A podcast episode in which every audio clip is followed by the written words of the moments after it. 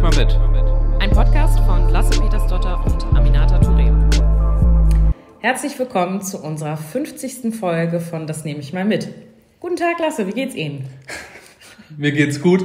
In der letzten Folge hast du angekündigt, dass ähm, die Folge natürlich noch nicht die 50. war, weil die 50. wird ja viel, aufmerk äh, viel, viel aufregender äh, starten. Wie, wie ist dein Konzept für heute?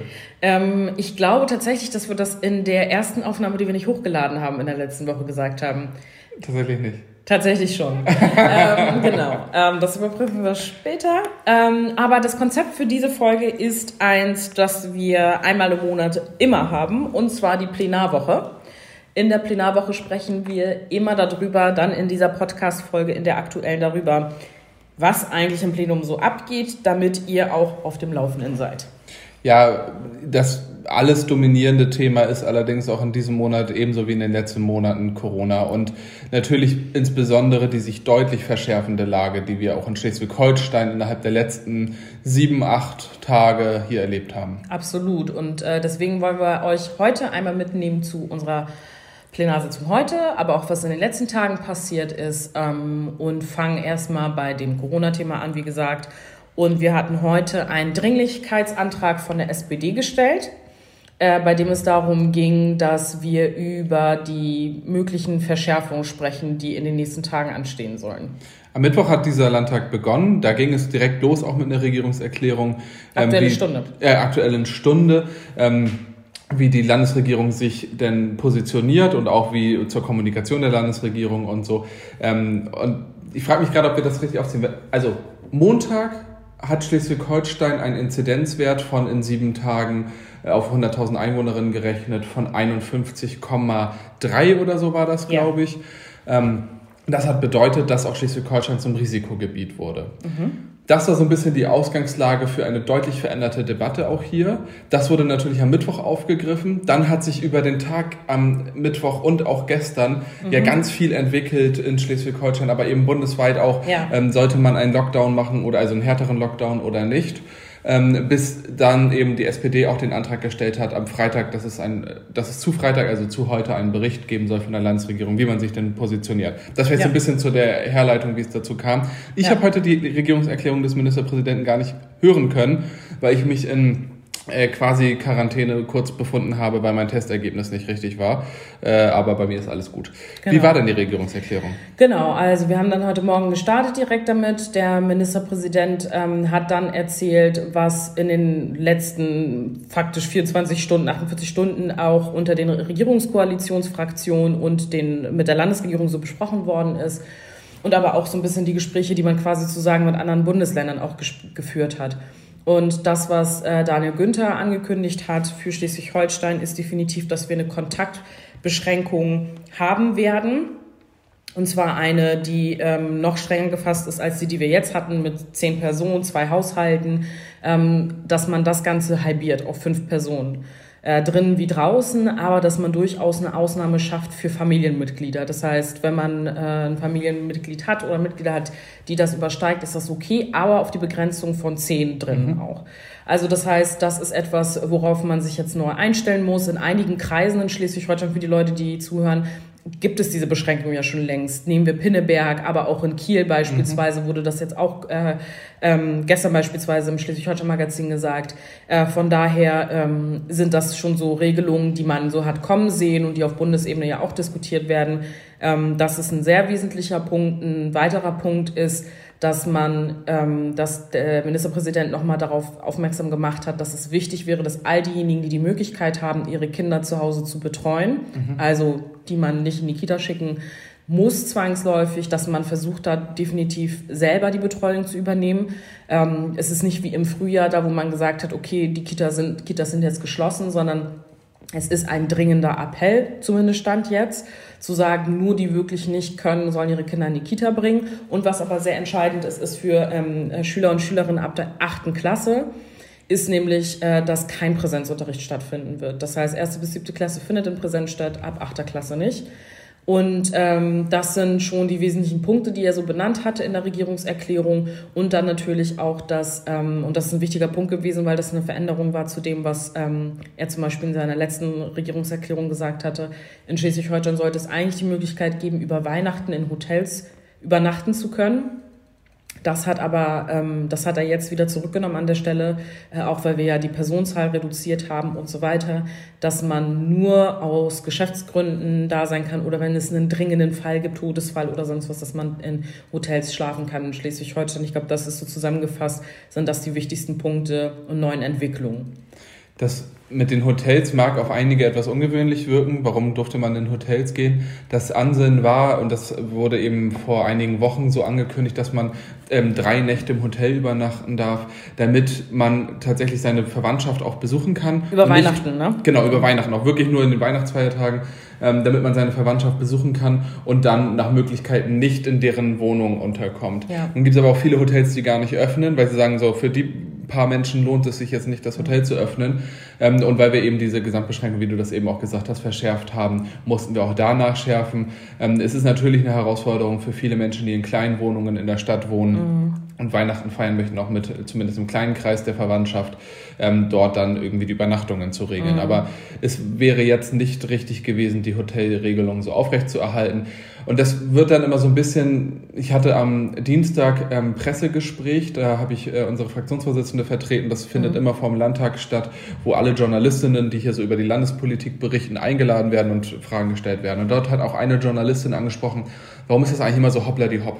Mhm. Und ich kann verstehen, dass das so wirkt, aber die Lage verändert sich halt auch einfach sehr schnell und sehr gravierend. Und da ja. wir immer nur auf die Lage auch reagieren können und nicht einfach mal so sagen können, das Beste wäre jetzt einfach mal alles dicht mhm. zu machen, auch wenn es noch gar keinen akuten Anlass dazu gibt, müssen wir auch mal hoppla die hopp irgendwie Veränderungen ja. treffen, die vielleicht dann auch etwas, was man vorher gesagt hat, also eine Regelung, die man vorher getroffen hat, ähm, verändern. Also die, dem auch mal widersprechen. Das finde ich nicht unlogisch, sondern wir müssen darauf reagieren, dass wir zum Beispiel Anfang der Woche eine Inzidenz von 51 mhm. hatten, damit Risikogebiet und heute von über 67. Ja, und ich glaube, was halt auch nochmal, um zum Beispiel auch mal so ein bisschen die Stimmung gestern hier im Plenarsaal so ähm, oder überhaupt im, im Parlamentsgebäude so ein bisschen zu beschreiben. Wir hatten ja eine Plenarsitzung da, wo wir über die unterschiedlichsten Themen gesprochen hatten, aber ständig sind Leute halt auch rausgegangen. Ähm, Lasse und ich beispielsweise mussten auch mit rausgehen mal, äh, weil wir die, grüne Lage hatten. Das ist so eine Runde von Ministerinnen, grünen Ministerinnen, Fraktionsvorstand und äh, dem Parteivorstand, äh, um uns nochmal zurückzukoppeln, weil die ganze Zeit am laufenden Band Entscheidungen getroffen werden, äh, die vor allem von der Landesregierung getroffen werden, aber die auch natürlich zurückgekoppelt werden ähm, an die Fraktion beispielsweise. Und deswegen hast du immer wieder dann das Kabinett, das dann spontan getagt hat und so weiter. Also Kabinett, Landesregierungsmitglieder, und das ist halt, also das ist quasi auch so die, die Atmosphäre, in der die Entscheidungen gerade getroffen werden, ähm, spontane Runden, in denen entschieden werden muss. Nicht, weil man spontan das erste Mal darüber nachdenkt, oh Gott, das ist ja alles ganz schlimm, sondern weil man einfach ähm, dann nochmal darüber nachdenkt, okay, macht man diese Maßnahmen ab morgen, ab Samstag, ab Montag, ab Mittwoch? Also diese Fragen stellt man sich dann ja auch in. Ja, und ich glaube, deswegen beschreibt es das Wort spontan nicht richtig, weil spontan wirkt irgendwie planlos. Mhm. Aber es ist einfach also es ist, die, die Maßnahmen sind schon, haben einen Plan, sind geplant, aber sie sind sehr, sehr kurzfristig. Ja. Und gestern. Danke für die Korrektur. Ja, weil ich schon den Eindruck habe, dass, das ist eben genau diese Argumentation mit dem Hoppla die Hopp mhm. und dass es irgendwie so wirkt, als wäre man da kopflos planen muss ja. oder wie auch immer. Das ist eben nicht der Fall, sondern ja. wir reagieren immer auf das, was wir gerade an Informationen haben. Und diese Informationen verändern sich. Ja. Und sie verändern sich sehr schnell. Und sie sind allerdings auf der anderen Seite immer ein Blick in die Vergangenheit. Also wenn wir jetzt hier eine Inzidenz von 67 haben und überlegen, was ist unsere Reaktion darauf, und die Reaktion von uns ist eben jetzt möglichst hart und auch wirkungsvoll zu reagieren. Mhm dann heißt das nicht, dass es sich übermorgen zeigt, ja. sondern das wird dann eine Woche dauern, bis es sich zeigt. Vor allem auch immer wieder die Frage von Abwägung einfach, ne, die immer wieder ja auch getroffen wird, weil ganz oft, das merkt man ja auch in den Diskussionen, ich hatte vorhin so eine Situation, da hatte ich mit Leuten hier, die im Landeshaus arbeiten, auch darüber diskutiert, ähm, dass man immer wieder eigentlich in die Situation gerät, egal wie rechtzeitig man Maßnahmen trifft, mhm. dann heißt es erstmal, okay, das gibt doch die Lage gerade hier gar nicht mhm. her, jetzt so radikal reinzugehen und von noch mehr Kontaktbeschränkungen zu sprechen. Und auf der anderen Seite, wenn man zu spät reagiert, bist du in der Situation gefangen, dass es heißt, das hätte die Politik doch schon vor 15 Jahren wissen müssen, sozusagen. Mhm. Und äh, das Beispiel, über das Lasse und ich immer wieder jetzt auch in den letzten Tagen gesprochen haben, ist, wenn man noch zum Beispiel zurückblickt auf die Pandemie und dann sich so den März, April anguckt, wo wir wirklich alles runtergefahren sind, weil wir auch null Wissen darüber hatten, wie dieses Virus funktioniert, anders als heute, ähm, dass man da zum Beispiel gesagt hat, das ist das Dümmste überhaupt, dass man irgendwie äh, die Schulen geschlossen mhm. hat und jetzt gerade in den letzten Wochen immer wieder dann auch die Debatte kam, so, wieso ist die Politik eigentlich so dämlich und lässt die Schulen auf? So, und das war ja auch ein Lernen aus der ersten Welle quasi und den Erfahrungen, dass man die Risiken an der Stelle nicht tragen wollte und deswegen immer gesagt hat, egal was wir zumachen, Schulen bleiben offen, weil man das halt auch verantworten muss, so. Und, ähm, das ist halt natürlich irgendwie immer wieder so eine Situation, in der man sich neu befindet, zu sagen, okay, jetzt hat man diese Entscheidung getroffen, damals hat man sie für dumm gehalten, heute für klug und andersrum und so weiter. Und deswegen keine Ahnung, es ist uns, glaube ich, schon ein Bedürfnis, auch so ein bisschen mal zu erklären, wie die Entscheidungsprozesse dahinter laufen. Ja, und die, weil, weil sich eben die beeinflussenden Faktoren für die Entscheidung verändern. Ja. Ähm, und wir hier in Schleswig-Holstein immer noch mit der Inzidenz jetzt von 67, Anfang der Woche von rund 50, ähm, ja in einem ganz anderen Stadium sind als andere. Mhm. Aber uns zeigt es jetzt, wenn wir jetzt nicht handeln, dann kommen wir in das Stadium, wie von das Bayern. andere Bundesländer ja. eben schon länger sind. Und ähm, deswegen war es eben auch jetzt Daniel Günther sehr stark nach vorne getreten und hat gesagt, wir müssen jetzt schnell reagieren, obwohl wir eben einige Wochen hinterherlaufen. Im Prinzip ja. in der, in der, in der ähm, gravierenden oder wie, je nachdem, wie schlimm eben die, die Pandemie ist. Ja. Und wir ja. Ich fand halt auch nochmal heute in der Debatte zum Beispiel, also wenn dann der Ministerpräsident äh, dann spricht, danach kamen dann halt die unterschiedlichen Fraktionen, haben ihre Position dazu auch nochmal deutlich gemacht. Und ich fand einen Punkt, den zum Beispiel der Kollege Christopher Vogt gesagt hatte, fand ich sehr spannend in der Debatte auch nochmal, weil er zum Beispiel die Situation auch immer verglichen hatte in, in, im Süden oder im Osten des, ähm, der, der Republik sozusagen, mhm. da wo man ja auch in den Lockdown Light quasi ab November reingegangen ist, aber dadurch, dass die Zahlen schon so hoch waren, die Inzidenzen so hoch waren, war das gegen Ansteuern viel zu lasch im Vergleich ja. ähm, zu, zu der Realität. Und bei uns hat es relativ gut funktioniert, sage ich mal, bis zu dem jetzigen Zeitpunkt, weil unsere Inzidenzen so niedrig sind. Und an dem Punkt, Lasse und ich haben das immer wieder auch schon in diesem Podcast gesagt, aber ich werde das auch nicht müde, das wieder zu wiederholen. Wir sind nicht besser in Schleswig-Holstein ja. als in Bayern oder in Sachsen, wo man jetzt irgendwie ganz andere Zahlen hat, sondern einfach im Süden der Republik sieht man halt viel schneller, wie die Entwicklungen sind oder die Entwicklungen sind dort dann schneller. Und wir haben dann im Norden immer diesen Vorteil zu sagen, okay, wir sehen schon, was da passiert, wir können vorweggreifen. Mhm. So, und wir sind ein Flächenland. Wir haben halt nicht 50.000 äh, Ballungszentren, in mhm. denen die Leute beengt zusammenleben, wie in Berlin oder in NRW oder in Bayern oder keine Ahnung wo. Mhm und deswegen ist das halt auch nichts da, wo man sich jetzt so maßgeblich auf die Schultern klopfen kann, mhm. sagen kann, wir sind halt so geil mit unserer Politik in Schleswig-Holstein, sondern einfach der Faktor, dass wir anders leben, weiter im Norden sind und dass uns in Anführungsstrichen die Möglichkeit gibt, Entscheidungen zu treffen, die andere schon treffen mussten zum Beispiel, mhm. weil sie das schon vor Ort hatten. Ja, und äh, eben, es geht nicht in dem Vergleich dann darum zu gucken, dass äh, die eine oder die andere Person das besser macht, sondern im Kern, also wir haben unseren Aufgabenbereich und um den müssen wir uns so gut wie möglich irgendwie ja. kümmern, ohne andere dabei zu bremsen. Und das ist äh, für, vielleicht für einige jetzt auch ein bisschen ungewöhnlich, dass wir dann gleich so doll reagieren wollen. Das hat aber auch damit zu tun, dass wenn wir uns die Wachstumswerte in den Infektionen angucken, ist in den anderen Bundesländern sich die Wachs der Wachs das, das Wachstum abflacht. Bei uns ist aber exponentiell steigt. Mhm. und genau das macht uns so große Sorgen. Weswegen wir jetzt sagen, muss man klar dazwischen schlagen, damit es dann auch irgendwie funktioniert und eine Wirkung haben kann. Ja, und man muss sich halt auch nochmal angucken, jetzt unabhängig von unserer Situation, dass natürlich die bundesweite Situation einfach heftig ist mit ja. über 600 Toten am Tag. Ja. Ähm, das sind halt einfach auch ist eine Situation, die halt einfach nicht ähm, klein zu reden ist.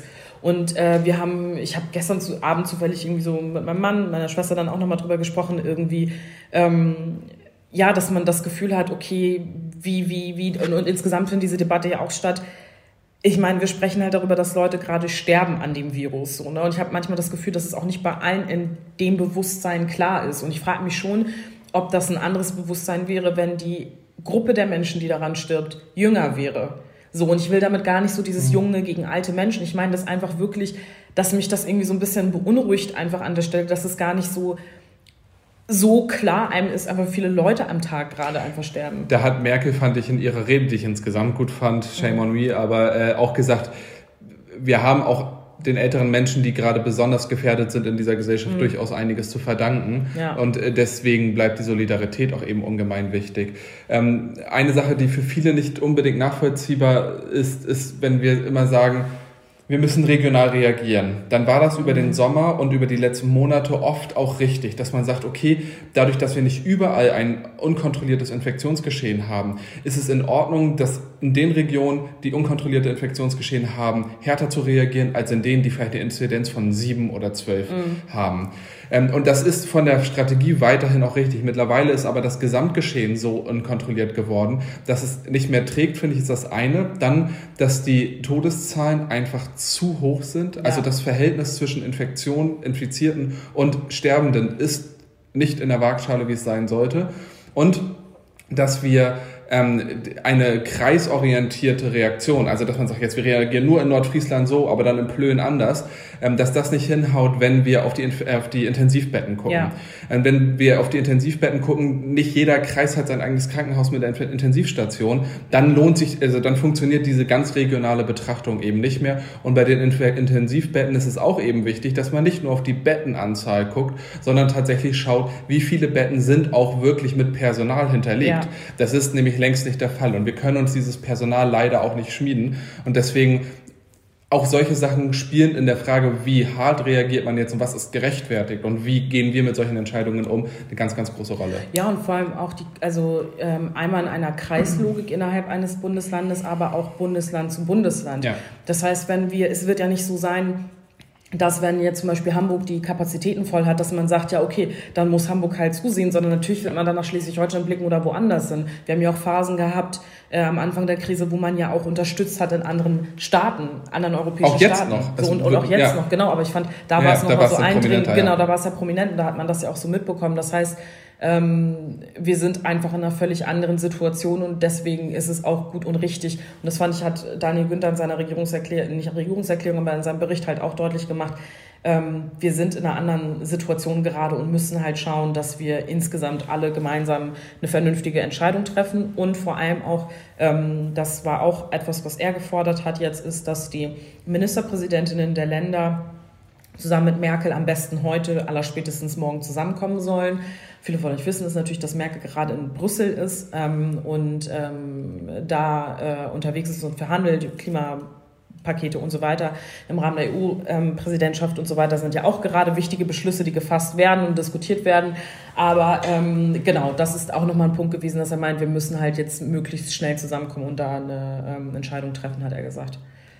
Ja, das ist so ein bisschen der Stand der Lage. Ja. Und dieser Stand der Lage verändert sich ununterbrochen. Deswegen ja. nehmen wir allerdings auch diese Folge quasi live auf. Ja, es also ist, Plenum ist, ist durch, es ist Freitag halb drei. drei. Ähm, ich, wir hoffen, dass Luca das jetzt schafft, irgendwie möglichst schnell dann auch hochzuladen. Wir wollten eigentlich am Mittwoch aufnehmen. Ja. Dann haben wir aber eben ja schon beschrieben, wie die Lage am Mittwoch war. Dann haben wir gesagt, komm, machen wir, nehmen wir morgen auf. Ja. Dann haben wir gemerkt, wie sich die Lage am Donnerstag entwickelt. Ja. Haben wir gesagt, na, es ist irgendwie auch blöd, so hinter der Lage die ganze Zeit zu diskutieren äh, und irgendwie dann was zu erzählen und zu berichten. Und deswegen, heute ist Freitag, wenn ihr den Podcast am Samstag oder Sonntag hört, hat sich vielleicht die Welt schon wieder ein Stück weit verändert. Ähm, aber wir haben ja hier, hier jetzt auch ein bisschen versucht, mal die Grundlagen für einige Überlegungen überhaupt mal zu, mhm. zu erläutern, wie wir damit umgehen. Ne? Ja. Das ist natürlich noch viel mehr und das beschäftigt einen noch viel mehr auch in der Frage, welche Verantwortung hat man, welche, ähm, wie geht man damit um, wenn sich solche Maßnahmen verzögern, mhm. kostet es Menschenleben. Und auf der anderen Seite haben wir einfach auch Grundrechte, die wir einschränken ja. und die wir auch dort einschränken, wo es vielleicht gar kein großes Infektionsgeschehen gibt. Ja. Und auch das ist eine Entscheidung, die man sich nicht einfach machen darf. Absolut. Ähm, und was vielleicht auch nochmal wichtig ist, ist, ähm, und das fiel heute auch immer wieder dann äh, in der Debatte, ist natürlich wird die Situation so sein, wenn man sich das jetzt anguckt, dass man das ungefähr bis Mitte Januar sich anguckt, vier Wochen lang, dass anguckt und guckt, ob tatsächlich dieser Lockdown jetzt mehr was bringt als der Lockdown Light sozusagen und dass natürlich, wenn die Situation sich verbessert, Einschränkungen natürlich wieder gelockert werden. So. Mhm. Also, und das fand ich war auch nochmal sehr wichtig, dass Daniel Günther das ähm, in, gesagt hat in seiner Rede, dass man deutlich macht, dass es, es, es besteht kein Interesse darin, Grundrechte einzuschränken, Leuten zu sagen, ihr dürft nur zu fünft unterwegs sein, ist, ist im eigenen Interesse mhm. und vor allem auch im Interesse des medizinischen und des pflegerischen Personals, das halt einfach komplett am Limit ist. Und ich hatte da gestern oder vorgestern hatte Jasmin Barek irgendwie so einen Beitrag mhm. oder einen mhm. Tweet get, äh, retweetet von einer äh, Pflegekraft, die gesagt hat, sie ist seit März halt unterwegs und die kann halt auch nicht mehr so. Und dass es halt einfach absurd ist, unter was für Bedingungen man arbeitet. Und ich finde, das ist halt auch etwas, was man in seine eigenen Überlegungen in der Frage von nehme ich die Regeln ernst, nehme ich die mhm. Regeln wahr, auch einfach mal bedenken muss. So für uns ist es alle eine schwierige Situation, für viele Menschen viel schlimmer als für andere, aber ich finde wirklich dieser Fokus auf Menschen sterben, das Personal, das sich darum kümmern muss, ist in einer absolut schwierigen Situation. Ähm, schaffen wir es trotzdem uns ähm, oder schaffen es gerade deshalb auch ähm, diese Regeln, die wir uns selbst auferlegen, äh, auch einzuhalten. Und jeder eins ist, dass es auch tatsächlich einfach auf jeden Einzelnen, jede Einzelne ankommt. So. Mhm. Und dass man da halt nicht so locker und Larifari unterwegs ist und denkt, ach mein Gott, das wird jetzt nicht so schlimm sein. So, wir müssen jetzt irgendwie gerade in den nächsten vier Wochen alle nochmal nach diesem anstrengenden Jahr nochmal und sagen, okay, wir müssen das ernst nehmen, was hier gerade passiert. So ist das. Das soweit zu Corona. Genau. Es gibt ja noch andere Themen, die wir auch im Landtag besprochen ja. haben. Viele haben natürlich dann trotzdem immer wieder Schnittmengen mit Corona. Mhm. Ähm, aber einige sind auch einigermaßen unangetastet davon. Ich weiß nicht, ob wir jetzt allzu detailliert auf andere Themen eingehen wollen. Ich habe auf jeden Fall noch einen äh, Antrag, über den ich sprechen wollte, oder ja. das Thema, das ich sprechen wollte. Wir hatten ähm, am Mittwoch, Nachmittag genau, hatten wir noch den Antrag, da wo es äh, um äh, den Punkt gegen Polizei, gegen Rassismus und Rechtsextremismus stärken. Mhm. Ähm, dazu hatte ich meine Rede auch bei Facebook und Insta und auf meiner YouTube-Seite, ähm, die ich nur benutze, um, um meine Website zu bespielen. Ja. Ähm, ähm, beschlossen, was mich sehr gefreut hat. Wir haben da lange mit unseren Koalitionspartnern drum ja. gerungen äh, dass wir halt wollen, dass die Polizei ähm, politische Bildung als festen Bestandteil der vor allem Fortbildung, also in der mhm. Ausbildung sieht die Situation, muss man dazu auch nochmal sagen, etwas besser aus sozusagen ja. als in der Fortbildung. Und äh, da hatte ich mit dem, ähm, mit dem Schulleiter der Polizei aus und Fortbildungsstätte in Eutin gesprochen. Der hatte das halt auch empfohlen an der Stelle, dass das wichtig wäre. Äh, und dann haben wir über eine Studie gesprochen, die äh, unter anderem das Werteverständnis, aber auch den Arbeitsalltag und aber, und das ist der zentrale Punkt, äh, Rassismus beziehungsweise menschenverachtende Einstellung auch überprüfen soll. So. Mhm. Und zeitgleich hat die Innenministerinnenkonferenz stattgefunden und bei der wurde halt auch über die Studie, die der Bundesinnenminister vorgeschlagen hat, wo jetzt Rechtsextremismus und Rassismus auch Teil davon sein soll, gesprochen. Da ist zum Beispiel unsere Bundestagsfraktion davon überzeugt, dass die Studie, also oder was ist überzeugt, stellt die Frage, ob es mhm. tatsächlich das offenlegen wird. Ähm, Irene Mihalic, unsere innenpolitische Sprecherin, hatte dazu auch ein Statement gegeben und ähm, ja, da ist halt so ein bisschen die Frage, so, wer wird diese Studie machen, wie wird das aussehen? Und äh, weil Seehofer halt schon reingegangen ist und gesagt hat, ja, und ihr werdet sehen, diese Studie wird zeigen, wir haben überhaupt kein Problem damit. Und das mhm. ist halt völlige Madness einfach. Mhm. Ähm, ja, auch durchgeführt offenbar von der Polizeischule, äh, Polizeihochschule. Genau. Und das sage ich auch mal, ja, das finde ich jetzt nicht so ideal. Man, es gibt schon länger irgendwie, also zum Beispiel die Politikwissenschaften an den Polizeihochschulen sind auch so oft etwas sehr, sehr traditionell ausgerichtet. Nicht unbedingt so, wie es in anderen Hochschulen momentan eigentlich State of the Art ist, aber naja, wird mhm. sich zeigen. Und das ist halt dann auch genau ein Punkt gewesen, über den, also der jetzt gar nicht mit, der, mit den Koalitionsfraktionen abgesprochen ist oder sagen wir mal, dazu haben wir noch keine politische Einigung, aber das ist uns als Grün halt wichtig und da hatte ich auch nochmal mit Irene Mihalic zu auch gesprochen äh, diese Woche ähm, dieser Punkt von ähm, unabhängige wissenschaftliche Untersuchungen ja. Zu ermöglichen, weil es einfach unfassbar schwierig ist, an die Polizei zu geraten, quasi zu sagen und da äh, Erhebungen zu machen. Die Polizei darf das auch nicht einfach sagen. Genau, das ne? muss, das geht immer über Innenministerien. Das ist auch krass. So. Und deswegen hatte ich in meiner Rede halt auch nochmal gesagt, dass wir das hier in Schleswig-Holstein auf jeden Fall auch nochmal diskutieren werden äh, ob es so etwas braucht wie einen ähm, Forschungserlass, mhm. so dass man sich an die Polizeidienststellen direkt wenden kann, wenn man ja. Erhebung machen möchte, weil das ist ja auch so ein bisschen der Kern der Debatte eigentlich, wenn ja. man darüber spricht. Also diese Frage von findet da jetzt eine Studie statt oder nicht und alle denken sich, wieso entscheidet das eigentlich Seehofer? Ist halt, weil du halt nicht einfach da anklopfen kannst und sagen kannst, ich möchte das gerne mal machen. Mhm. So und deswegen ist es total. Ich hatte das eher umgekehrt immer gedacht. Ich dachte, Seehofer und als Bild eben für die Innenpolitik mhm. der regierungstragenden Fraktion, damit auch auch, obwohl mhm. er nicht äh, in der Fraktion ist, aber egal, ähm, war er so, ja, will die Regierung selbst eine Studie in Auftrag geben. Aber dass auch andere es nicht dürfen, war mir nicht bewusst. Und das ist mhm. natürlich wahnsinnig seltsam, weil man als Wissenschaftsland da eigentlich mhm. ein anderes Verhältnis zur Wissenschaft haben sollte und ja, zu, zu, Bildung. Total. Und das ist halt, ähm, das ist halt total schwierig, dass viele Leute da nicht äh, unbedingt rankommen. Es gibt äh, eine sehr spannende kleine Anfrage vom SSW. Mhm. Äh, die habe ich heute Morgen gelesen. Ähm, die hat mal abgefragt, wie sieht das eigentlich aus mit wissenschaftlichen Erhebungen hier in Schleswig-Holstein ah, mhm. und wie und wo das stattfindet. Ähm, und da haben sie halt aufgelistet, wer schon Forschung betrieben hat, äh, zu welchem Zweck und so weiter und so fort. Und die Frage fand ich, äh, oder die kleine Anfrage fand ich total spannend, weil es halt genau in diese Richtung reingeht. Ne? Mhm. Und ähm, ich glaube, dass das halt ein super wichtiger Punkt ist, den man eigentlich noch viel wesentlicher in die politische Diskussion in die Mitte stellen muss. Ja. Weil ich glaube, den meisten ist es nicht bewusst, genauso wie es mir lange einfach nicht bewusst ja. war, wie, wie, beschränkt das quasi ist, der Zugang von Wissenschaft in die Polizei hinein. Aber deswegen sagen das auch viele Polizeiwissenschaftler und Wissenschaftlerinnen äh, bei Diskussionsrunden, an denen ich teilgenommen habe, mit GDP-Wissenschaftlerinnen und keine Ahnung was, dass ähm, die immer wieder sagen, so, okay, der Zugang für uns ist super schwierig. Die mhm. Erhebungen finden oft einfach intern selbst statt und man muss aber Externe auch zulassen, damit die das diskutieren. Ähm, und ja, die ganze Debatte um dieses äh, Polizei und Rassismus ist eine super schwierige. Ich habe das in meiner Rede auch nochmal gesagt, ähm, weil man da auch immer wieder auf Widerstand stößt und Vorverurteilung und so weiter und so fort. Ich finde irgendwie, dass es wichtig ist, an der Stelle irgendwie mit allen Seiten quasi zu sprechen, aber auch wieder in den Fokus dieser Debatte zu rücken. Im Kern geht es eigentlich nicht nur darum, welche ähm, Emotionen da bei der Polizei, Polizei ausgelöst mhm. werden, sondern um diejenigen, die halt Rassismus erfahren ähm, im Kontakt ja. zur Polizei. So. Und ich finde auch, dass das etwas ist, was so oft zu kurz kommt mhm. in den Debatten. Da geht's immer nur so, ihr von der Polizei, ich bin immer so, na, nein. Also der zentrale Punkt ist eigentlich, man macht die Erfahrung und wie geht man damit um. Mhm. So, und dann auf der anderen Seite mit der Polizei zu sprechen, wo seht ihr eigentlich eure Defizite? Was müsst ihr eigentlich tun? Was können wir? Was müssen wir als Politik vor allem auch mhm. tun? So, das sind halt eigentlich die zentralen Fragen. Wir werden es auf jeden Fall weiter diskutieren und weiter besprechen. Ich meine, das ganze Konzept Polizei lebt davon, dass man darin vertraut. Ja. Also wenn man das nicht mehr tut, dann entwickeln sich andere Strukturen, die immer problematisch sind. Und genau deswegen würde ich eigentlich der Polizei ein großes Selbstinteresse an solchen Erhebungen ja. Ähm, ja, unterstellen wollen. Wäre eigentlich gut, wenn das so wäre, damit man tatsächlich dieses Vertrauen stiften kann. Auch wenn das Vertrauen in die Polizei bereits groß ist, gar keine Frage. Mhm. Aber es gibt eben auch Skepsis und es gibt eben auch berechtigte Skepsis. Ja. Und genau dieser Skepsis will man sehr ungern begegnen, zumindest nicht auf dieser Ebene. Und genau das ist schwierig dann zumindest, wenn man sich überlegt, wie sich auch Polizei in den nächsten Jahren zu entwickeln hat und mhm. entwickeln wird. Ähm, da braucht es vor allen Dingen für jeden Schritt, den die Polizei gehen will, braucht es eben Vertrauen, sonst haut es nicht Absolut.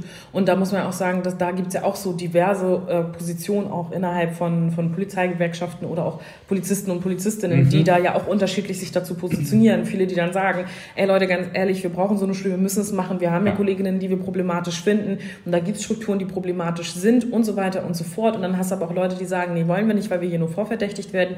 Das ist eine bunte, vielfältige Meinung, die da äh, vertreten wird. Und ich glaube halt aber einfach auch ganz ehrlich, dass es die Aufgabe von Politik ist, ähm, da den Rahmen zu stecken und zu formulieren ja. und dann nicht immer so ängstlich davor zu stehen. Ich ja. finde, du kannst einerseits sagen, natürlich macht ihr eine gute Arbeit als Polizisten und Polizistinnen, habt auch einen schwierigen Job, das finde ich, darf man halt auch nicht unterstreichen oder, oder sonst was. Und auf der anderen Seite heißt es aber nicht, dass man, nur weil man einen, in Anführungsstrichen, nur ähm, einen solchen Job hat und auch eine krasse Aufgabe in diesem Staat hat, das Gewaltmonopol innehat, heißt es nicht, dass man deswegen keine Kritik äußern darf. Mhm. Das ist sogar unsere genuine Aufgabe als Legislative. Es ist umso Parlament. wichtiger, wenn jemand so viel Verantwortung genau. hat oder so viel Macht hat, dann auch an die Verantwortung zu erinnern. Genau, und mich ermüdet es halt super doll in diesen ganzen Debatten, dass du bis du überhaupt an den Punkt kommst, um über diese ganzen Defizite zu sprechen oder Sachen, die verbesserungswürdig sind oder sonst was, mhm. dass du dich immer erstmal da durchkämpfen musst. Ja. Erstmal eine halbe Stunde klarstellen, ich habe nichts gegen Polizei, ich möchte, dass sie gestärkt wird, weil wenn ich ein verdammtes Problem habe, rufe ja. ich die Polizei an.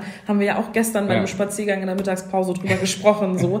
Ähm, ich rufe keine Antifa-Gruppe an, wenn ich ein Problem habe. Nee. So. Ich rufe die Polizei an. Und deswegen ja. möchte ich, dass die Polizei so aufgestellt ist, dass ich weiß, dass sie mich nicht vorverdächtigt, äh, aufgrund der Tatsache, dass ich schwarz bin oder ein POC bin oder sonst was Und dieses Recht darf ich auch haben als Staatsbürgerin so, ne?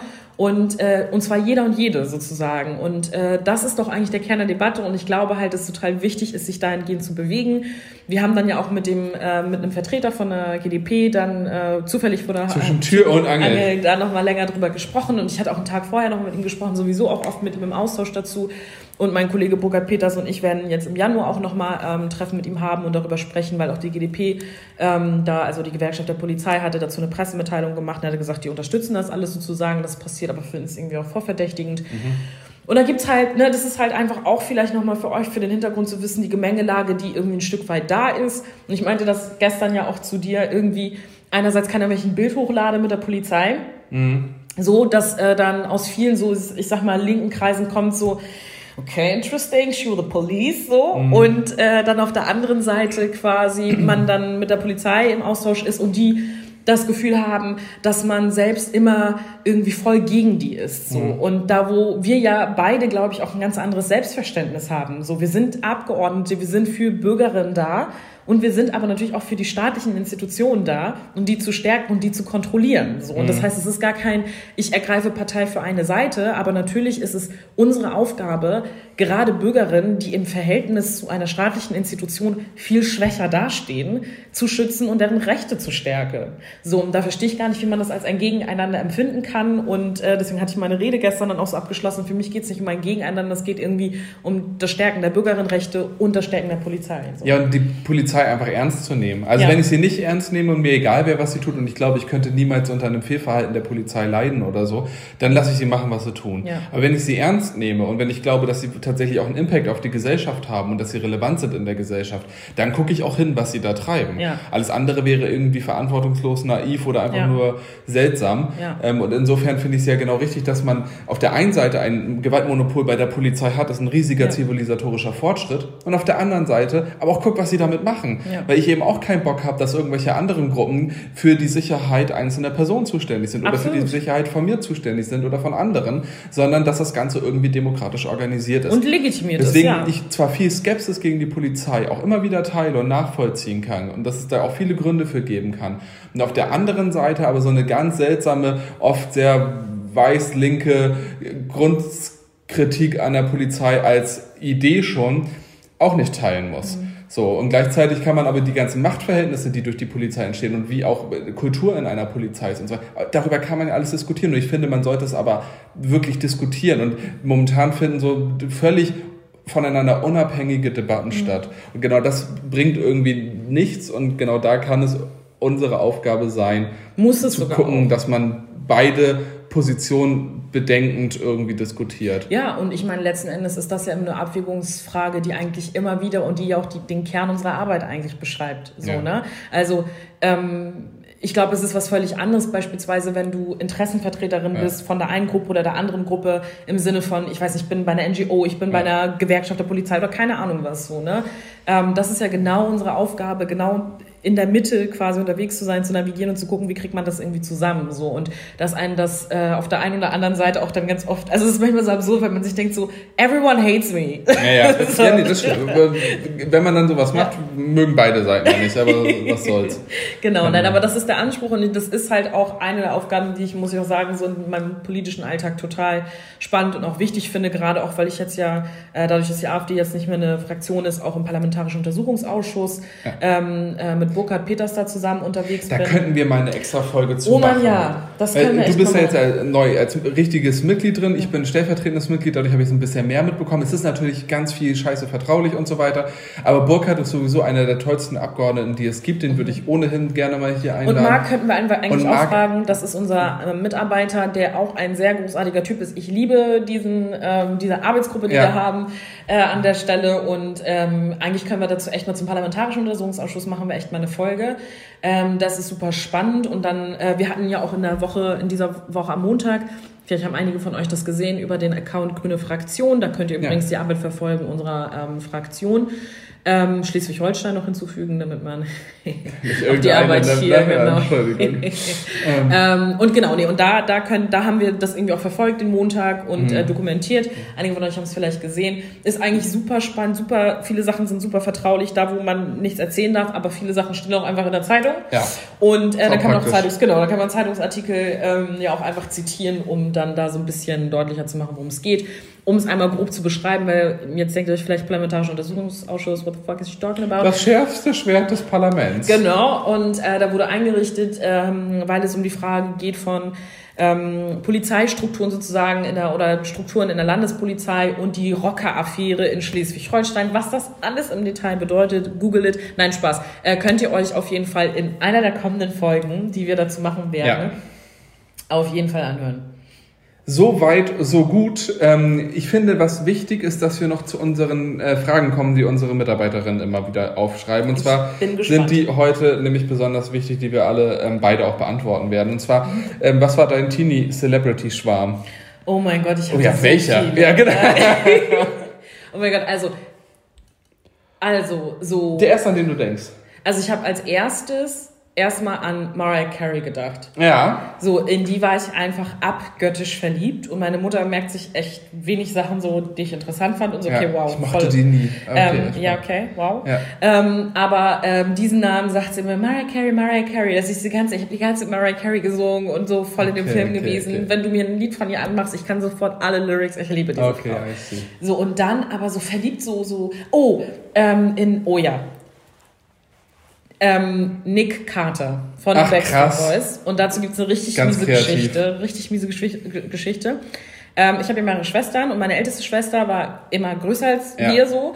Und dann hatten wir so ein Poster von den Backstreet Boys da hängen. Und äh, dann wollten wir ähm, immer so, wie Kinder halt sind, gestört, so das Poster so abknutschen, da Ja, wo ja, Nick Carter ja, ja. war. Und meine große Schwester hat uns dann so hochgehoben, damit wir das auch machen können, wenn wir kleiner waren. Und kurz bevor wir da waren, hat sie uns so fallen gelassen, Ja, dass wir sie Recht. hinbekommen. Richtig crazy sadistische Situationen und Aktionen, die sie abgezogen hat. Aber das ist so, das sind so die, die mir Das zuerst ist auch so ein richtiger Geschwistermoment. Ja, bei dir? Bei mir der erste Gedanke, also das war jetzt nicht so tiefgehend wie bei dir, aber äh, ich war auch nie so richtig Fan von irgendwem. Okay. Aber ich fand Rose McGowan extrem heiß immer. Äh, die hat, glaube ich, bei Charmed auch mitgespielt, zumindest ein Teil das der Staffeln. Ja, äh, ich glaube Ex-Frau oder Ex-Freundin von Marilyn Manson. Okay. Ähm, ah, okay, ich glaube, die was. Fand ich gut. Bist du abergläubisch?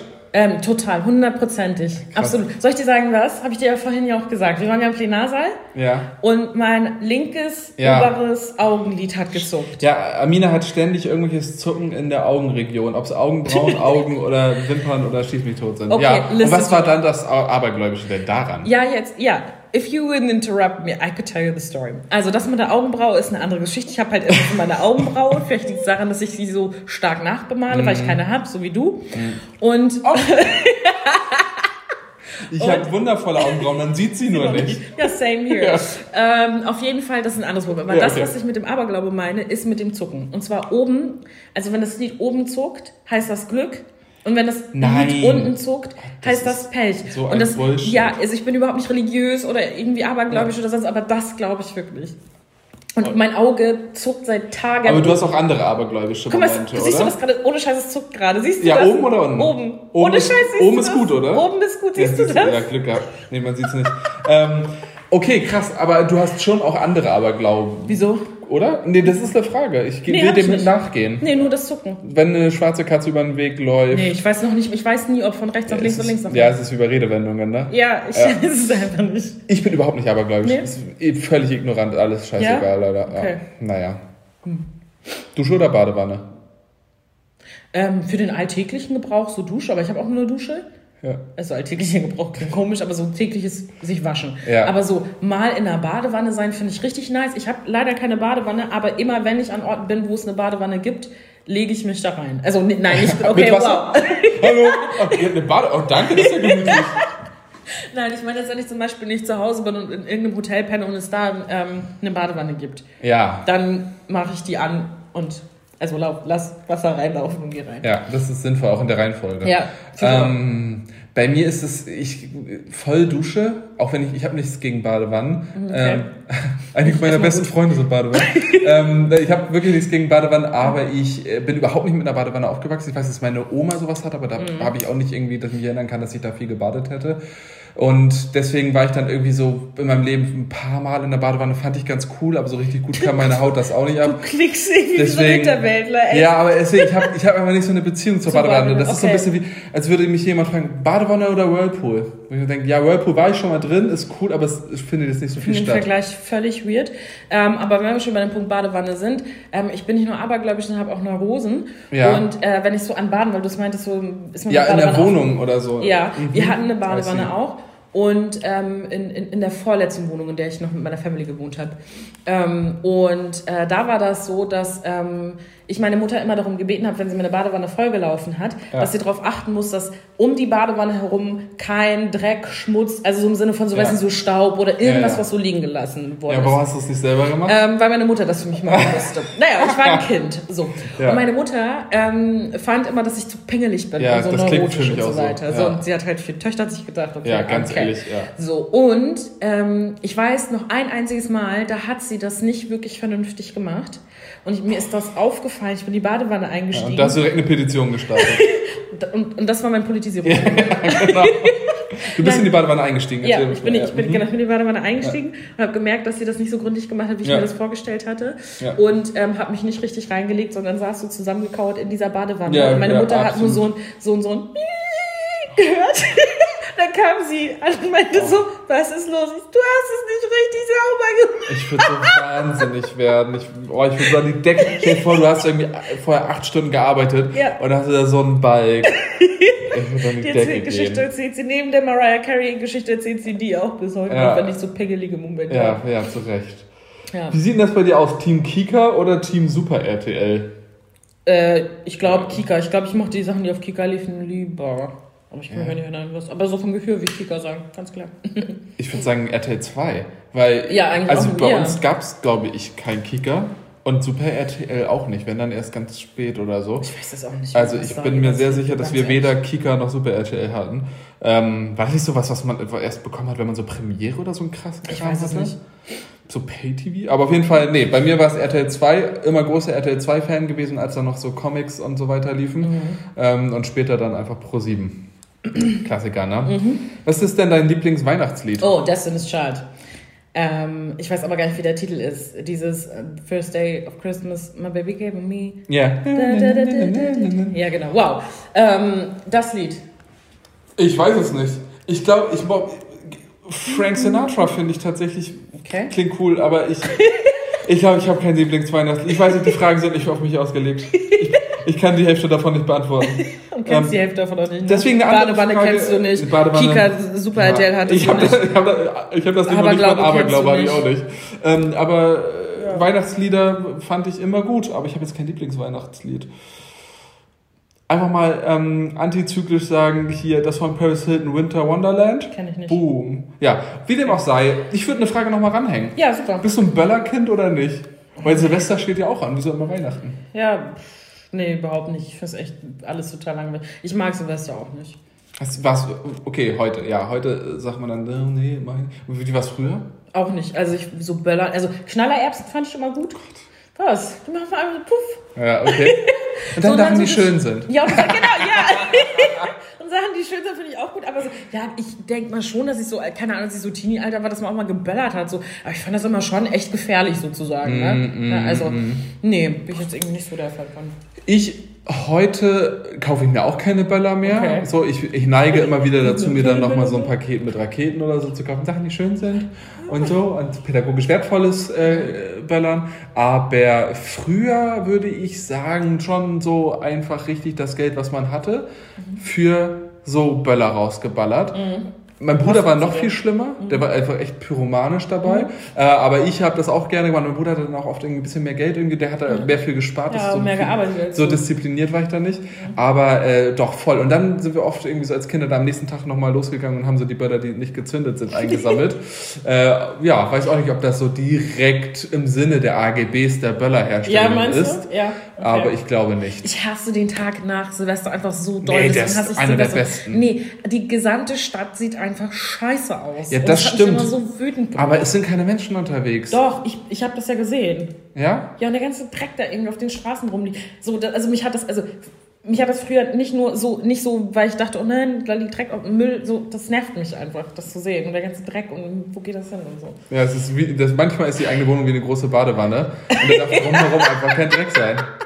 Ja, vor allem der Punkt ist, muss ich vielleicht an der Stelle auch nochmal ergänzen, ne? Äh, nee, das, das erzähle ich gleich bei, was ich mitgenommen habe. Nee, aber ich, ich fand Böllern immer cool. Wir hatten dann auch irgendwann mal so Sachen vom Kampfmittelräumdienst, die dann richtig laut waren und so. Okay. Also auch solche Geschichten. Das hat mich damals sehr abgeholt. Jetzt geht's ins Strafrechtliche. Genau. Ähm, Kommen wir zu dem, was wir. Ja, wenn du schon was hast, dann go Ja. for it. Ich muss mal überlegen. Ja, und zwar, ähm, weil wir ja auch ähm, jetzt ein paar Mal über meine Mutter in der Folge gesprochen haben. ähm, Gott. ähm, was ich mitgenommen habe. Ich habe diese Woche wieder festgestellt, dass ich meiner Mutter sehr ähnlich bin Mhm. und ähm, dass ich das so spannend finde, weil man ja immer denkt, so, okay, als Kind so oder als Teenie so, ich werde ganz anders und so. Ja. Und ich glaube, ich bin einfach genauso wie meine Mutter.